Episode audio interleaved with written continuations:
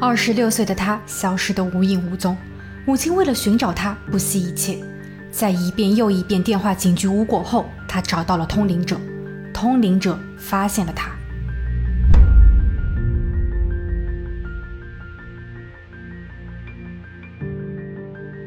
Hello，大家好，我是鬼灵异。今天的案件听着有些玄乎，但背后却是一位母亲无尽的悲伤。案件开始前，请先记得订阅我的频道，感谢一路有你。二零零零年的夏天，二十岁的克里斯汀晋升为母亲。虽说因为高中的意外怀孕，她被迫放弃学业，但小生命的诞生却让她喜出望外。她给女儿取了个好听的名字——海莉。为了方便照料孩子，克里斯汀决定搬到母亲位于特拉华州的家。母亲林恩非常愿意接纳他们。她看着女婿詹姆斯认真的工作，女儿尽心尽力的照料着孩子，孙女无忧无虑的生活，自己的内心是愉悦的。这是一种天伦之乐。林恩不曾想过，这美好的一幕竟是最后的残影。克里斯汀接到医院打来的电话，詹姆斯在工地工作时意外的从屋顶上掉了下来，目前的情况稳定。但就在进行 X 光检测时，却在詹姆斯背部的骨头上发现了一个斑点。年轻的克里斯汀并不明白这意味着什么，他叫上了母亲林恩，带着女儿海莉赶往了医院。詹姆斯坐在病床上，无助却又意味深长地看着这一家人。克里斯汀说：“你要坚强，我们永远和你站在一起。”詹姆斯在随后的日子里不断地与病魔做斗争，但无情的癌症终究让美好的一切化为乌有。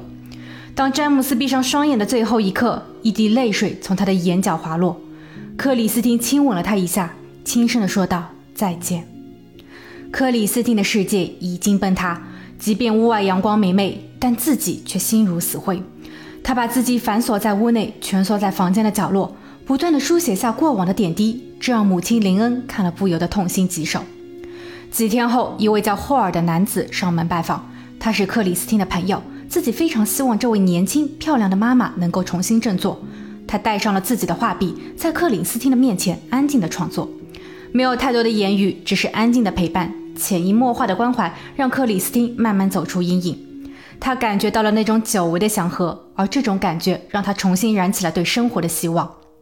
霍尔鼓励着克里斯汀，并愿意借给他一个坚强的肩膀。他不再封闭自我，即便心中还隐隐作痛。霍尔带着克里斯汀去了很多的地方：田野、小溪、山川、城市。在旅途中，克里斯汀的世界正在重建。那天，霍尔带着克里斯汀去到了马里兰州的伍斯特县，在那里，他们遇见了开朗健谈、充满生机的蒂亚。克里斯汀很快就与蒂亚成为了密友。蒂亚的豪放使他有一种轻松感，蒂亚也非常喜欢克里斯汀，一位有着金色头发、蓝色眼睛、深深酒窝的漂亮妈妈。蒂亚表示自己喜欢聚会，自己的男友杰克逊也一样，两个人经常在自家的农场中开篝火派对。他希望克里斯汀经常来玩。时间是抚平伤口的良药。霍尔无微不至的关怀让克里斯汀找回了自我。他感激霍尔的同时，也慢慢的爱上了他。二零零三年，两人完婚后生下了第一个儿子。两年后，他们又迎来了第二个儿子。加上克里斯汀与前夫所生的女儿，一家五口人热热闹闹的幸福生活。但现实总是如此的骨感。随着时间的推移，同时抚养三个孩子，对于霍尔和克里斯汀来说，经济和精神的压力都越来越大。作为一家之主的霍尔开始焦虑，他试图把控全局，但事情往往变得更加糟糕。一种逆反的心理让他推卸责任，他不再顾及家庭，不去理会克里斯汀的想法，甚至不愿意去照顾孩子。直到2007年，克里斯汀决定独自带着孩子们搬回娘家。母亲林恩自然是欢迎的，只是这一次，她尝试让女儿和霍尔彻底分手。在母亲看来，现在的霍尔已经失去了作为一位父亲的担当，是一位彻头彻尾的渣男。克里斯汀并没有答应母亲，他周一到周五住在了母亲家，周末依旧带着孩子们回到霍尔那。他想改变霍尔，也想给孩子们一个完整的家。二零零七年十一月，克里斯汀与霍尔再度吵架，他生气地搬回了娘家。林恩借此机会再度建议女儿尽快离婚，这无疑是火上浇油。克里斯汀与母亲大吵后，带着孩子们离家出走。他并没有想好去到哪里，只是抱着试一试的心态给蒂亚打了个电话。热心的蒂亚居然答应自己能够借住一段时间，蒂亚还保证这绝对不会让霍尔知晓。在蒂亚家借住的日子里，克里斯汀认识了蒂亚的表弟哈德尔。哈德尔由于父母终日吵架，让他无法忍受，最终他住到了表姐蒂亚家。虽然哈德比克里斯汀小几岁，但两人的流离失所是共同话题，他们互相倾诉，彼此释怀。几天后，克里斯汀与母亲林恩通了个电话，他说他已经想好了如何处理。林恩相信女儿可以做出正确的选择，但谁也不曾料到，这是他与女儿的最后一次交谈。两天后的十一月十二日，母亲林恩从蒂亚男友杰克逊这得到了一个噩耗：克里斯汀不见了。他们已经在农场的周围寻找了很久，除了克里斯汀屋内的一封信，没有任何的线索。林恩很快就赶往了七十五英里外的农场，他请亲戚们将三个孩子带回，自己在空旷的农场上寻找了很久。他发现女儿的车还停放在农场。当警员抵达时，蒂亚说，可能自己是最后一个见到克里斯汀的人。早上自己还与克里斯汀聊过天，下午两点左右他独自出门办事，但就是几个小时，当他再次回到这里时，克里斯汀已经消失。他询问了男友和表弟，他们并不知情。克里斯汀消失前，仿佛一切都很正常，根本没有人意识到意外如此的猝不及防。蒂亚带着警员进屋查看，警员也没有发现任何的线索。蒂亚说，克里斯汀从不会留下孩子们独自出门。所以，她建议警员去调查一下丈夫霍尔。母亲林恩也表示，霍尔在后期有很强的控制欲，他会对克里斯汀下命令，而且不允许他反驳。就在两周前，小夫妻还大吵了一架。克里斯汀跑回娘家避难时，他的脸上还有淤青。但当霍尔接受警局问话时，霍尔所描述的夫妻关系则完全的不同。他说，过去的事情都已经翻篇了。就在昨晚，也就是克里斯汀消失的前一晚，克里斯汀有主动的电话他。可见紧张的夫妻关系有所缓解。在进行交流后，两人都同意重新开始。克里斯汀主动地说出了自己和孩子们的居住地，霍尔表示可以立马去到农场接他们回家。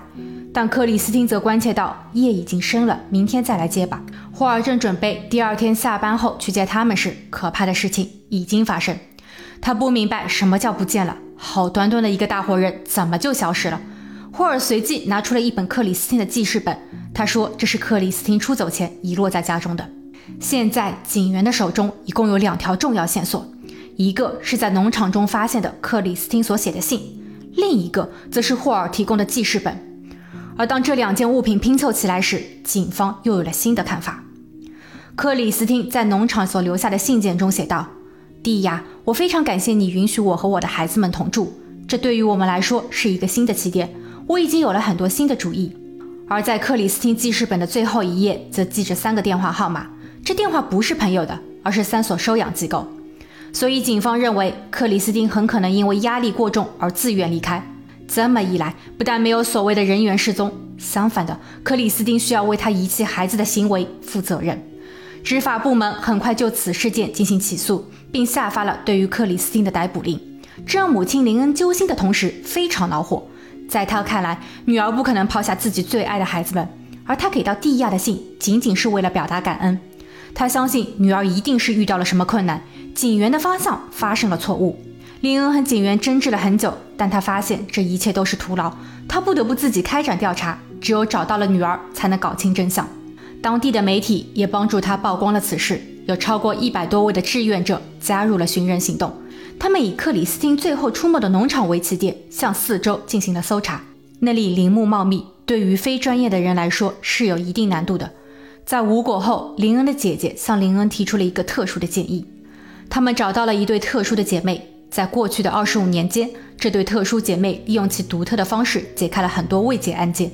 特殊的姐妹不需要林恩透露太多的相关内容，这会影响他们的判断。他们只是索要了克里斯汀的项链，以此作为纽带，通过自己的第六感尝试与另一个纬度进行连接。当他们说出克里斯汀的样貌时，林恩紧张的情绪也一起被带动。突然间，同龄姐妹听到了一个名字——蒂亚。在仪式结束后，姐妹告诉林恩，克里斯汀已经不在人世，有必要去查一下一个叫蒂亚的人。林恩有些难以接受这一说法。蒂亚，这不正是克里斯汀最信任的朋友吗？在危急时刻，他向女儿伸出了双手，但为什么会是他？他与女儿之间究竟发生过什么？林恩尝试与蒂亚通话，但蒂亚拒绝谈论此事。他的沉默加剧了林恩的怀疑。林恩开始通过网络查阅关于蒂亚所有的信息，他还给蒂亚发送邮件，在恳求无果后，还尝试用羞辱的词汇逼迫蒂亚开口，但蒂亚始终没有回应。林恩通过 MySpace 找到了蒂亚的朋友们，向他们发送了请求邮件，他渴望得到关于任何女儿的信息，但这是孤立无援的等待。终于在女儿案件发生后的半年，二零零八年五月，蒂亚的一些朋友站了出来。一条又一条的信息都暗示了克里斯汀是被谋害了。林恩以此为证，要求警员重新开始调查。但当警员去到蒂亚家准备问话时，却发现人去楼空。通过调查，警员发现，在克里斯汀出事后的极短时间内，蒂亚和男友去了田纳西州，表弟搬到了德州。三个人的突然离开是巧合吗？因为没有直接的证据，也找不到女儿的下落，林恩再一次拜访了通灵姐妹。而这一次，通灵姐妹给了林恩一个更为震惊的启示。他们说，他们感觉到了火，熊熊燃烧的烈火。他们还闻到了一股烧焦的味道。林恩很快就联想到了蒂亚的男友杰克逊，他经常举办篝火晚会，似乎对火有着特殊的迷恋。那会不会是他和蒂亚串通一气？可哪里才能找到证据将凶手归案呢？时间一拖再拖，直到二零一零年二月。林恩意外地收到了一封来自于田纳西州监狱中的信件。他说他知道克里斯汀发生了什么，他可以告诉林恩这两年来一直寻找的答案。而信件的落款人正是蒂亚的男友杰克逊。林恩将信转交给了警员，这是一个转折点。警员意识到克里斯汀或许真的没有弃子离家。他们连夜赶往了田纳西州，与杰克逊面对面的进行谈判。杰克逊很清楚自己纵火烧毁了邻居家的房屋，这需要面临长达十五年的监禁。他想要减轻这一惩罚，而砝码就是克里斯汀。警员提出，如果能够诚实地交代克里斯汀的去向，可以考虑给他减刑。但杰克逊需要在事后做一次测谎，这用来证明他并不是克里斯汀案件的主犯。如果没有通过测试，所有的交易将会被作废。杰克逊答应了，他告诉警员，克里斯汀被埋在了后院。他给到了警员一张地图，那是位于马里兰州的一家旅馆，自己曾经在那里做过维修工。蒂亚是那里的管家，两个人曾在那里相识相恋。二零一零年二月十九日，在经过复杂的搜查工作后，执法部门终于找到了克里斯汀。由于时间的关系，他的身体除了骨架已经全部分解，法医通过残留的牙齿确认他就是克里斯汀。两年半的时间，案件终于有了新的进展。杰克逊告诉警员，这一切都是蒂亚的表弟哈德尔所为。他是一个年轻的小伙，从来没有恋爱过。见到克里斯汀后一见钟情，而且陷得很深。那一天，克里斯汀与哈德尔因为某些事情争论。杰克逊见克里斯汀的情绪很波动，好心上前劝慰。哈德尔见到后，误以为两人之间有什么见不得人的秘密，心生妒忌的他用铁锤犯下了不可挽回的错误。杰克逊傻眼了。为了不被牵连，他同意帮助哈德尔进行隐藏。这种事情不可能不被蒂亚知晓。蒂亚也参与了最后的行动。他们在旅馆的后院挖了一个浅坑。杰克逊竭力地淡化自己在案件中的角色，但这说辞真的可靠吗？起码测谎仪记录判断他在说谎。不久后，警员在德州找到了哈德尔。哈德尔的故事则是另一个版本。他说自己看到了杰克逊企图对克里斯汀不轨。克里斯汀有极力反抗，而自己也想分一杯羹，但还没有来得及行动前，杰克逊就已经失手犯下了罪行。因为杰克逊是表姐的男友，所以他决定帮助他处理后事。蒂亚在后来的说辞上与男友杰克逊的相仿，她承认自己卷入了案件，并为两个男人掩盖罪行。因为太过害怕，所以远离了马里兰州。但当时有很多人认为她是在故意帮助其男友。而两年半的时间内，选择沉默的他并没有任何的忏悔。三个人在完事之后分道扬镳，他与表弟之间可能发生了不悦。没有人知道那天究竟发生了什么。我们唯一知道的是，年轻母亲克里斯汀的生命永远停止在了二十六岁。最终，杰克逊和蒂亚与法院达成协议，杰克逊承认有罪，被判三十年；蒂亚被判七年半，其中因为共犯行为被判五年，知情不报行为被判两年半。哈德尔拒绝承认是凶手，同样被判三十年。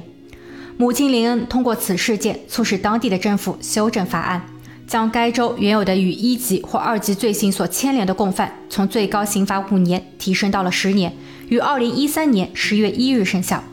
一位母亲的不轻言放弃，最终为女儿换来了公道。林恩无微不至地照料着三个孙辈，他将他们视作为女儿生命的延续。故事的最后，凶手归案，很多事情仍然不明朗。第一呀真的只是参与了最后的一个步骤吗？而克里斯汀所留下的那封信，是否还有着更多的寓意？整起案件中，警方究竟在扮演什么角色？通灵姐妹又是怎么一回事？赶紧订阅，我会在后期分享更多关于他们的神秘故事。谢谢观看，我们下期见。